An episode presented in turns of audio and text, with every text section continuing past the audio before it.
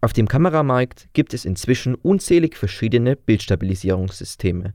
Mit Lasten von über 7 Kilogramm könnte man heute sogar Kleinkinder stabilisieren. Der Vorläufer solcher Systeme ist die Steadicam. Groß und vor allem funktionsbedingt immens schwer. Des Weiteren benötigt es viel Erfahrung, diese zu bedienen. Durch die Entwicklung von Elektromotoren kann man heute eine Stabilisierung auch durch aktives Gegensteuern ermöglichen. In dieser Folge von Filmwissen von A bis Z soll es einmal um das Thema Gimbal gehen. Der Gimbal ist in vielen Bereichen unersetzlich und ermöglicht nie dagewesene Kameraperspektiven.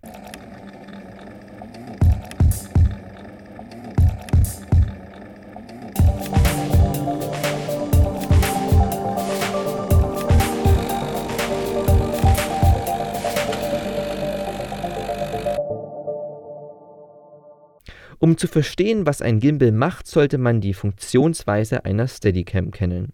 Diese basiert auf dem Prinzip der Trägheit. Eine kardanische Aufhängung entkoppelt die Kamera vom Operator und somit beginnt die Kamera quasi in der Luft zu schwimmen. Aus dem Bereich der Kameraschwenks kennen wir die Begriffe Pan, Tilt und Roll.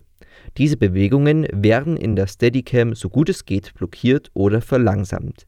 Nun ist es möglich, diese Achse gezielt zu steuern, um Verwacklungen zu vermeiden. An der Stativplatte der Kamera befindet sich ein Metallstab mit einem Gegengewicht darunter. Dieser ist mit der Aufhängung zum Kamera-Operator verbunden. Das bedeutet, dass jede Bewegung dieses Stabs sich auf das Bild der Kamera überträgt.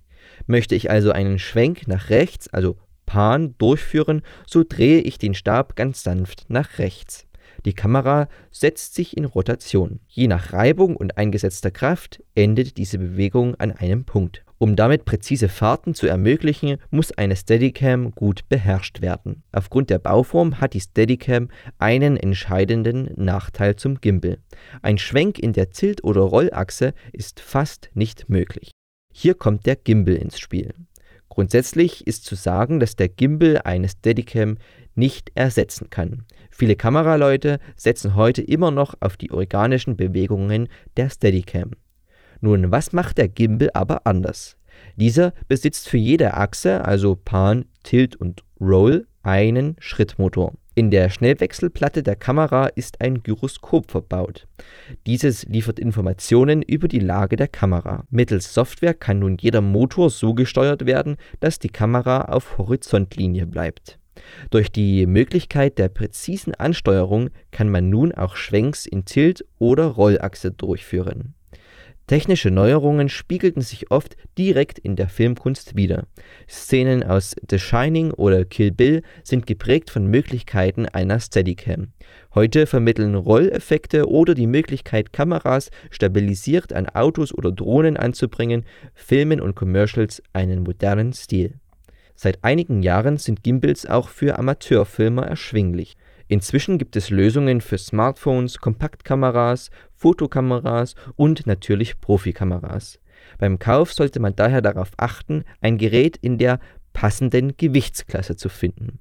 Gimbals haben sowohl Probleme mit zu viel als auch mit zu wenig Last. Sehr lange Objektive können ebenfalls ein Stabilisieren der Kamera erschweren eine gute Investition im Bereich Smartphone sind der DJI Osmo Mobile oder der FreeFly Movi Smartphone Gimbal. Für Kameras der Sony Alpha-Serie eignet sich der Ronin S, SC oder der Xeon Crane. In der Spitzenklasse liefern sich der Ronin 2 und der FreeFly Movi Pro ein Kopf-an-Kopf-Rennen Inzwischen sind Motorstärken kein Limit mehr. Immer öfter besitzen Gimbals intelligente Systeme wie ein Objekttracking oder programmierbare Kamerafahrten. Bewegte Zeitraffer, sogenannte Motion Labs oder Panoramafotos machen den Gimbal zu einem kreativen Tool, mit dem fast jede Bewegung der Kamera möglich ist. Ein Drauflosfilmen ist dennoch nicht möglich. Jede der drei Achsen muss vor Drehbeginn eingestellt werden. Stellen Sie sich vor, Sie wollen einen Ball auf der Fingerspitze balancieren. Hier müssen Sie ebenfalls zuerst den Schwerpunkt finden, um ohne großen Kraftaufwand den Ball halten zu können. Wer eine Steadicam in Balance bringen kann, der wird mit dieser Kalibrierung keine Probleme haben, da die Motoren des Gimbals gewisse Toleranzen zulassen. Inzwischen muss der Gimbal Operator nicht mehr auch der Kamera Operator sein. Externe Gyroskope oder bei günstigen Modellen auch einfach das Handy ermöglichen es wie bei einer Funkschärfe die Bewegung der Kamera zu kontrollieren. So kann man noch genauer in das Kamerabild eingreifen. Wir erkennen, dass ein Gimbal nicht nur ein Hilfsmittel, sondern vielmehr ein kreatives Werkzeug ist zur Verwirklichung von geradezu abstrakten Blickwinkeln, die Filmen eine Ruhe als auch eine Spannung vermitteln können. Wenn Ihnen der Podcast gefallen hat, lassen Sie doch gern ein Like da. Auf Wiedersehen und bis zum nächsten Mal bei Filmwissen von A bis Z.